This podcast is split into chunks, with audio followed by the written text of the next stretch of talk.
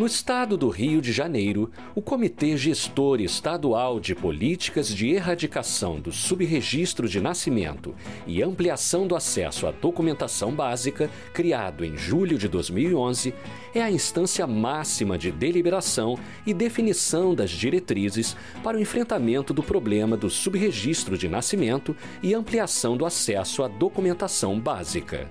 Cabe ao Comitê Estadual fiscalizar e fomentar a atuação do Comitê Municipal, cuja presença em todas as regiões do Estado facilita o acesso da população carente aos serviços de documentação.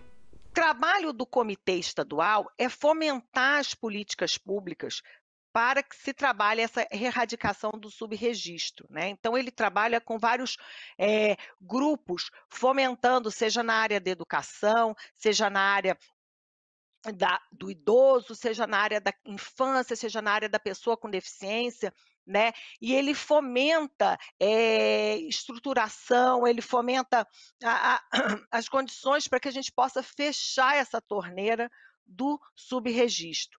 Então, ele tem o acesso às escolas, às diretoras de escolas, para que possam perceber se existe algum aluno ou algum pai de aluno, né? Então, ele, ela tem, ele tem esse alcance, né? Ele tem esse alcance no sistema prisional, ele tem esse alcance nas ILPIs, que, né, que são a, a, as instituições de longa permanência de idosos, ele tem esse alcance também na área da pessoa com deficiência, né? E para o cidadão em geral, né? Ele tem esse alcance e essa, essa função né, de fomentar essas políticas públicas e de facilitar justamente o acesso do cidadão à, à, à documentação básica. Eu estava chegando para uma audiência quando eu vi um homem fora de si. Disse que não tinha registro de nascimento, tinha acabado de tentar tirar um Aí o cartório deu a ele uma lista de outros cartórios onde deveria ir para saber se não tinha sido registrado. em cada cartório ele tinha que obter um carimbo dizendo que não fora registrado.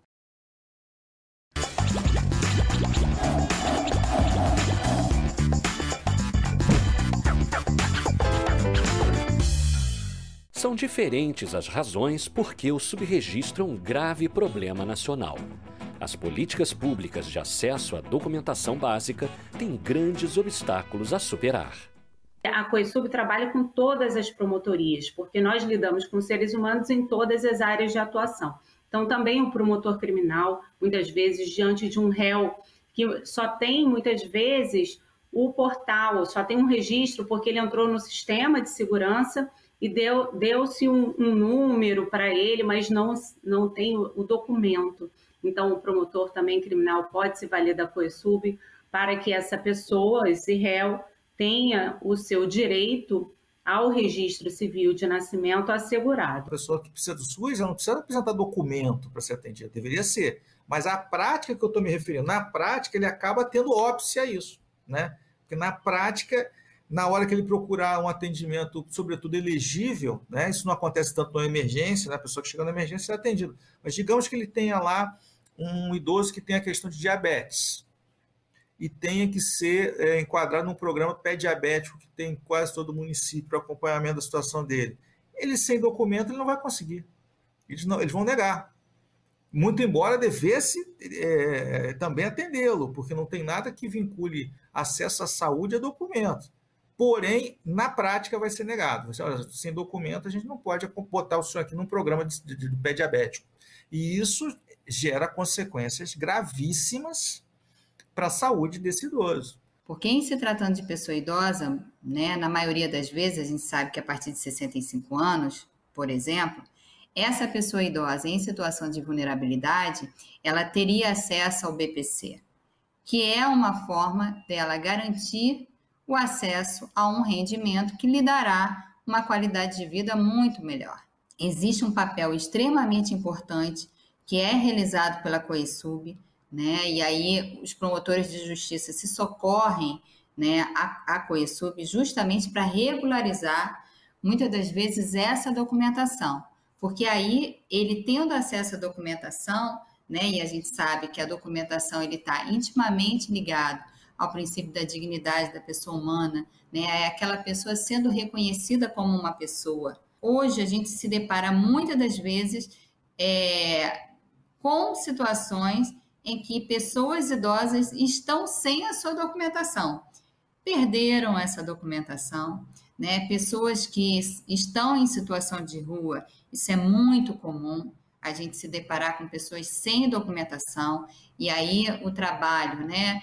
Da COESUB é extremamente importante porque se faz a busca dessa documentação e se dá acesso novamente a esse idoso, e muitas das vezes a gente, inclusive, descobre que essa pessoa idosa já tem um benefício, um benefício que está suspenso há bastante tempo. Como é que uma pessoa pobre vai ter tempo, dinheiro para ir a dezenas de cartórios em busca de um carimbo atestando que ela não fora registrada ali? Ele já estava naquela busca há cinco anos. Eu não esperava ver isso no Rio de Janeiro.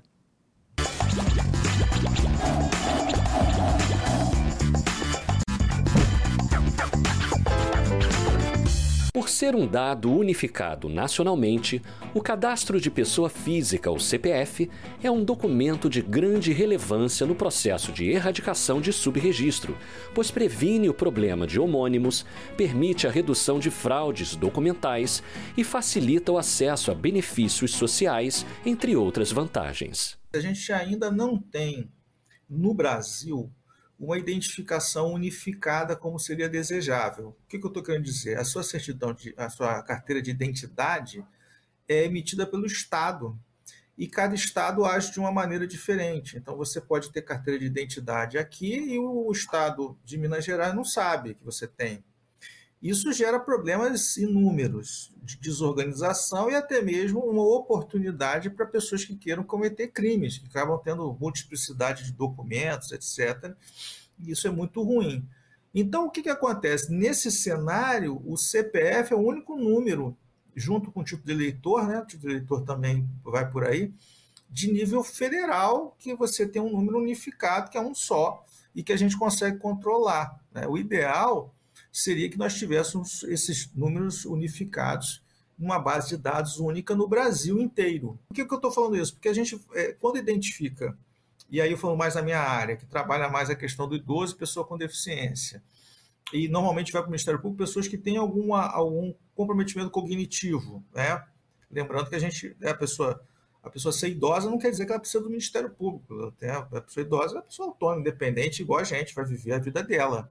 Mas esse público que vem para o Ministério Público são essas pessoas idosas que têm vítimas de violência, que têm algum comprometimento, comprometimento cognitivo, que ela não, não, não, não fica vulnerável a, a, a sofrer é, violência, muitas vezes, na maioria das vezes, aliás, da própria família. Então a gente busca é, um quebra-cabeças, né? Porque assim, se você acha essa pessoa, por exemplo, numa situação de rua, é, a partir do discurso dela, que você vai criar um caminho para tentar localizar se ela tem registro. Se ela balbucia e fala que veio de um município X, é, é, é esse dado que a gente tem, né? Eu me sinto como um nada. A gente sem documento não existe, é uma vida de improviso. Pensei que esse papel tinha valor, agora dizem que não tem. O Estado nunca deixa você ter as coisas se você não provar que você é você mesmo.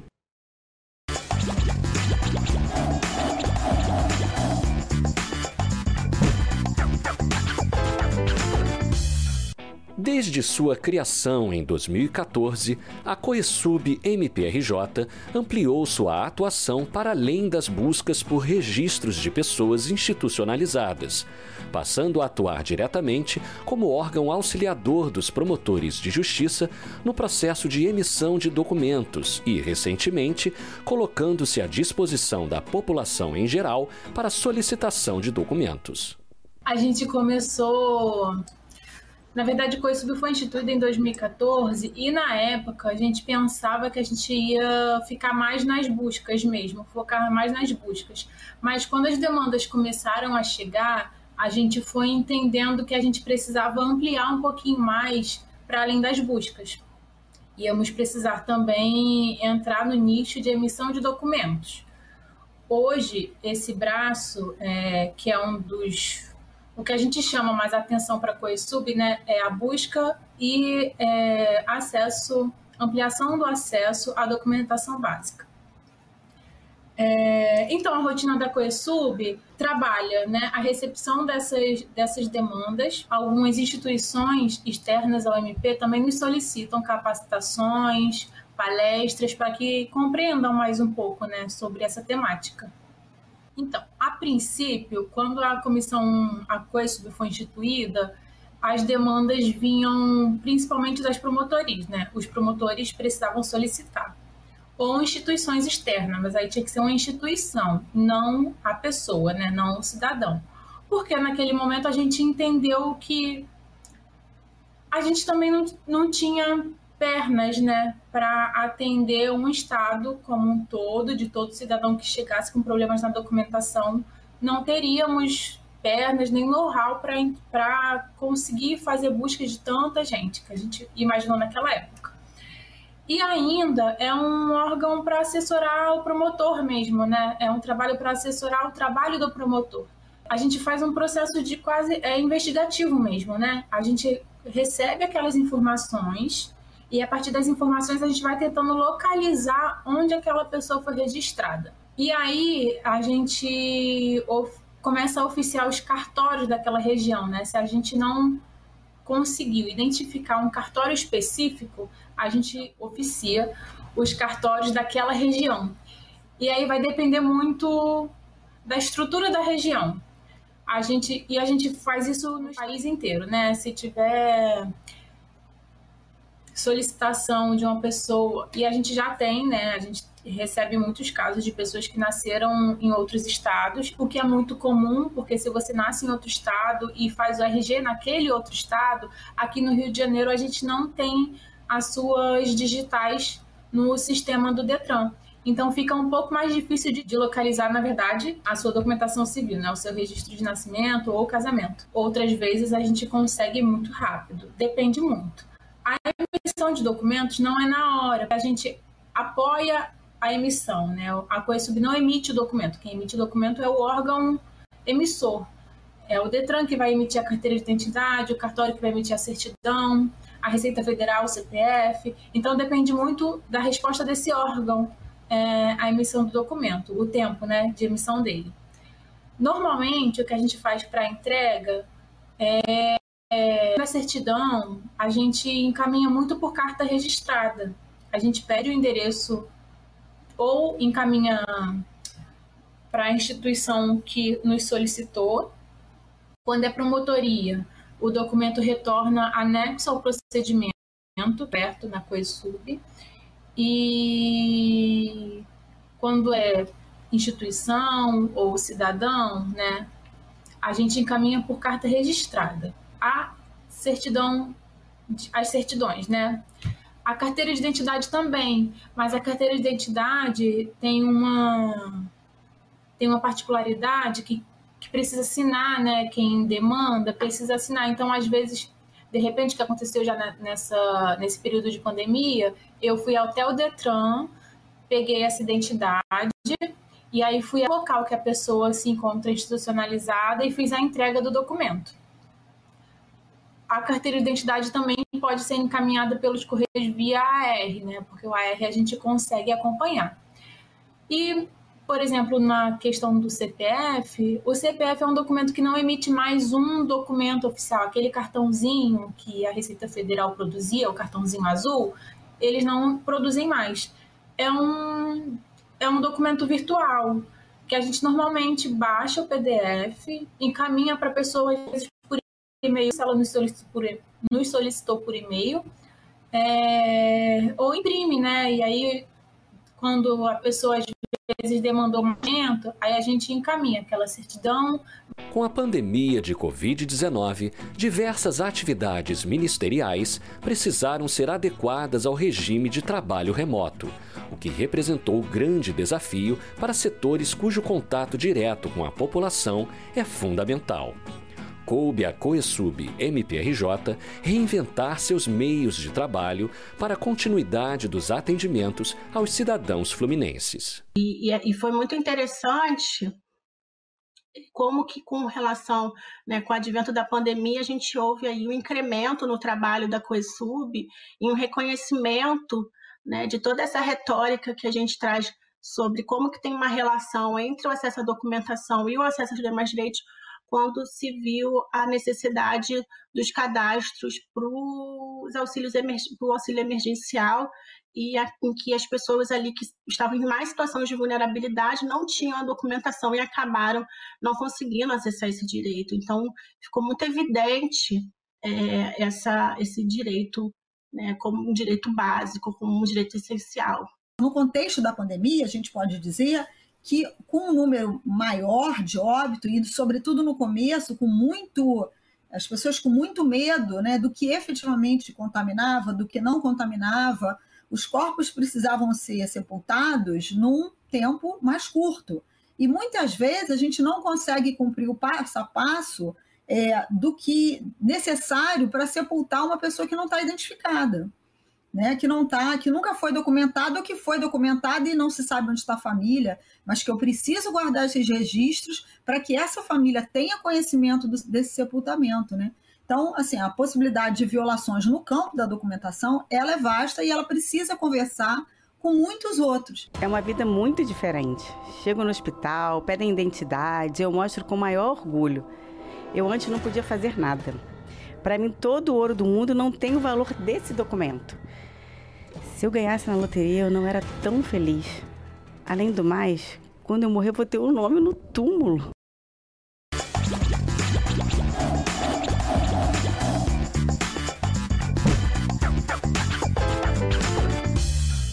A busca pela erradicação do subregistro e do registro tardio ainda tem um longo caminho a ser percorrido no Brasil e no Rio de Janeiro. A Coesub MPRJ segue trabalhando para ampliar o acesso da população à documentação básica possibilitando o exercício de seus direitos fundamentais e buscando o fortalecimento da cidadania no estado do Rio de Janeiro. Ainda tem no Brasil adulto que nunca teve seu registro de nascimento.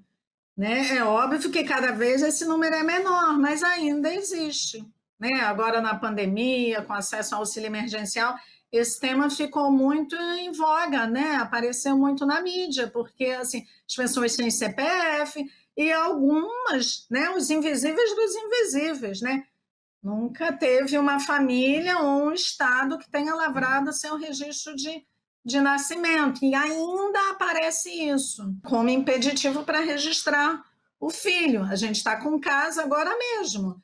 Uma mãe que teve um bebê, ele está com cerca de 28 dias, ele não foi registrado na maternidade e ele tá com, nasceu com uma patologia complicada, está internado, está num CTI, e a gente na Coesub, junto com o projeto Nascer Legal e outras ações também da Coesub, a gente está em conjunto com a equipe do INCA, é, viabilizando os documentos é, dessa mãe. Né? Já foi feita entrevista, acesso ao sistema de banco de dados parece que ela nunca foi registrada, parece até o momento, porque às vezes ela pode ter um outro documento com outro nome, né, do que o que ela está dando. É, aí estamos esperando esse resultado, é, juntando todas as provas de acesso aos vários sistemas, né, para ver se acha alguma algum registro, né, dela ou não. E aí não achando é uma ação de registro tardio mesmo, né, que a gente ajuda a instruir e aí ou vai para a defensoria, ou vai ser o próprio promotor que vai instaurar, vamos ver como é que vai ser. Mas é, então é um bebê que está lá, né, assim, podendo até virar óbito sem o registro de nascimento, e a gente está ajudando ali. E essa mãe tem mais dois filhos que também não são registrados, então é isso. Rio de Janeiro, capital, 2021. E uma outra situação que que eu nunca vou esquecer foi um dia que eu estava realizando uma ação social em São Gonçalo e havia um grupo de três irmãos, só que eles estavam em abrigos diferentes. E aí, quando eles se encontraram, a menorzinha gritou, irmão! Mas aquele grito, eu não, não. Até hoje eu me emociono lembrando. E aí eu comuniquei a, ao carro infância, e aí eles tomaram umas medidas e conseguiram juntar os irmãos no mesmo serviço de acolhimento. Mas é sempre uma emoção, assim, é muito, muito forte, né? É, trabalhar com criança. Com base nesse registro, você também vai ter acesso à sua própria história, você vai poder se construir como sujeito de direitos, né? É, tem um trabalho muito bonito aqui do Ministério Público do Estado do Rio de Janeiro, é, que leva essa, esse tipo de cidadania né, a muitas pessoas. Muitas pessoas só conseguem ter acesso a essa a sua própria história, né, já idosas, já mais velhas. E como isso é importante, né? Você ter ali o registro de onde você veio, é, é muito bonito, é um trabalho muito gratificante e é, seria muito bom se todos, é, não só da nossa própria instituição, mas também externamente, é, conseguissem é, ter noção, tenham consciência da importância da, da COESUB no fornecimento de dados também para promotores, que isso vai perpassar vários setores aqui do, do Ministério Público. É um trabalho muito bonito.